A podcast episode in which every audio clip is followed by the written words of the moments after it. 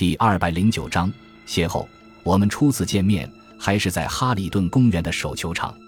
记得那天是个周末，天气晴朗，万里无云，煦暖的阳光照在身上，舒服极了。当我到达手球场时，发现他早已经等候在那里了。当时他正在做热身运动，于是我朝他走了过去。虽然他没有回头看我，但我相信他肯定知道我的到来。当他结束热身运动后，我走上前去说：“我们来打一场怎么样？”他看了我一眼，说：“当然可以。”我们不知打了多久，也许有两个多小时吧。虽然我比他年轻一些，身材也比他高大，可却总是输给他。最后，我们都打累了，便汗流浃背地坐在场边的长椅上，用毛巾擦去脸上和身上的汗水。这时已是正午时分，太阳高悬在天空，烤得大地灼热。嗨，今天打得真过瘾，他说：“从来没有像这样过瘾了。”我的球技和你比起来可是差多了，你以前一定是专业运动员吧？我有些不好意思地说：“专业倒谈不上，不过我喜欢打球，也渴望胜利，所以我经常到球场来练习。”他说这话时，脸上流露出一副虚伪的笑意。不要把今天的失利记挂在心上，也许你下次就会胜过我呢。哈哈，你说的对，我笑着说：“打了这大半天的球，我实在是渴坏了。”我们去喝两杯啤酒吧，我来请客。上午和你打球收获不小，这姑且就算是我交的学费吧。他高兴的点点头。我们一起来到球场附近的餐厅，在一张厚实的橡木桌前坐下。那张桌子的桌面上刻着许多文字，据他说，那都是些希腊文字，是年轻学生们刻在上面的。很快，侍者端来了两大杯啤酒。我们一边喝着，一边开始聊天。我再次向他表示歉意，说自己的球技实在太糟糕了。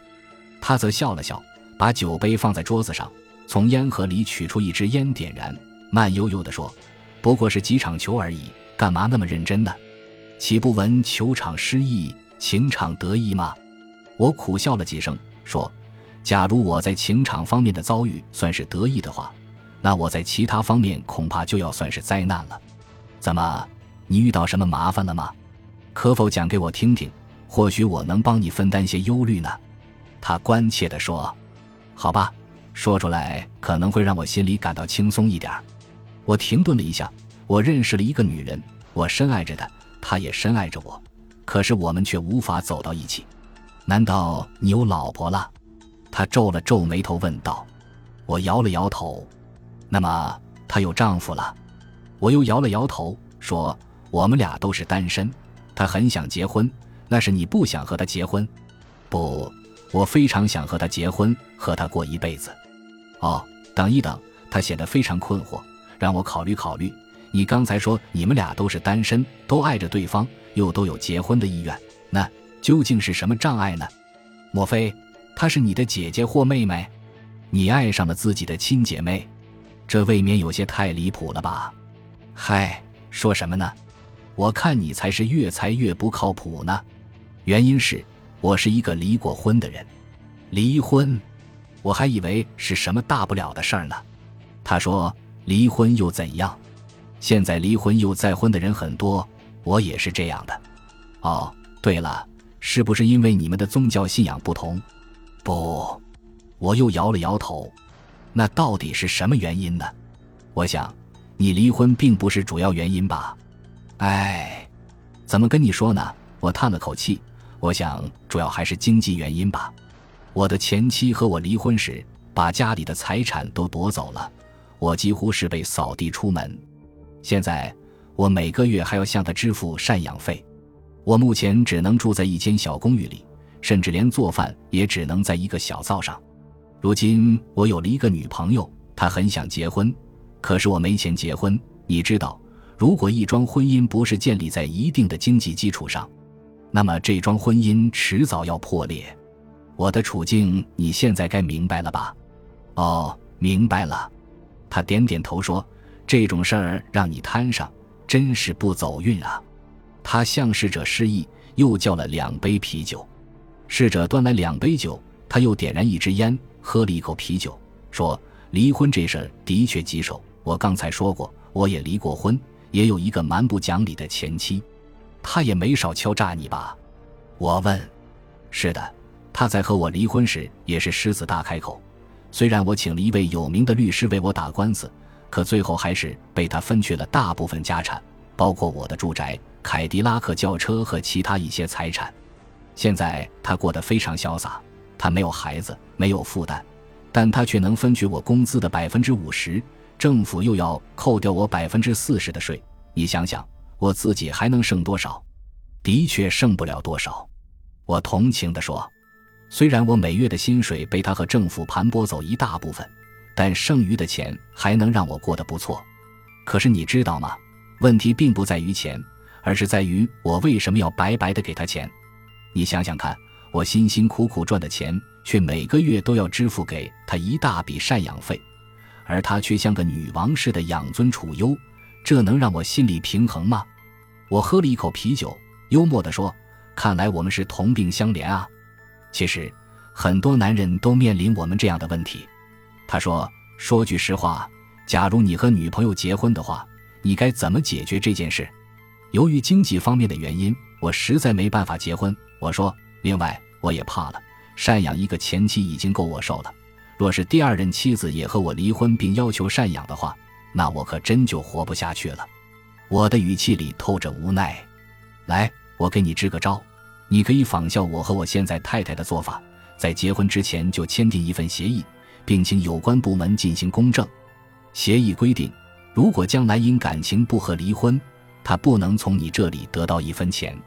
你明白我的意思没有？找个知名度高、信誉好的律师。请他给你草拟一份在法律上能站得住脚的协议，要他在上面签字。可是他肯在这种协议上签字吗？我疑惑地问。我觉得他很可能会签字，因为他急于和你结婚，所以在这个时候，无论你提什么要求，他都不会拒绝的。这样一来，你的财产就如同放进保险箱一样安全。假如婚后夫妻二人非常和睦。婚姻幸福美满，那自然皆大欢喜。你只不过支出了区区一两百元律师费。如果你们婚姻不和睦，甚至破裂，你也不必支出一分钱的赡养费。我说的对吗？我沉吟了半晌，对他说：“你的话很有道理。当然，这是我从亲身实践中得出的经验。”他得意洋洋地说：“现在我和我的第二个太太过得幸福美满。她既年轻漂亮，又善解人意。”虽然我们也会有些磕磕碰碰，但问题不大。他从没有动过要和我离婚的念头，因为他明白，由于那份婚前协议的存在，如果他和我离婚，他将一分钱也得不到。看来你的办法很管用。假如我再结婚的话，我会照你说的做。我说：“相信我，准没错。”可惜，恐怕我不会再有结婚的机会了。我又叹了口气说：“按照我前妻现在对我的榨取程度。”我最后只能是死路一条，我现在只能打落牙齿往肚里咽啊！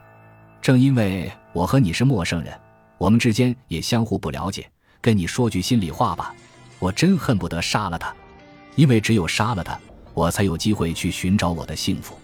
老兄，这个世界上有许多人都和你一样，恨不得把前妻除掉，所以你并不孤单。可惜，我只能这样幻想一下过过瘾。我永远无法下手，因为假如那个女人遭遇意外的话，警察很容易就会怀疑到我头上。我说：“对我来说，又何尝不是如此呢？”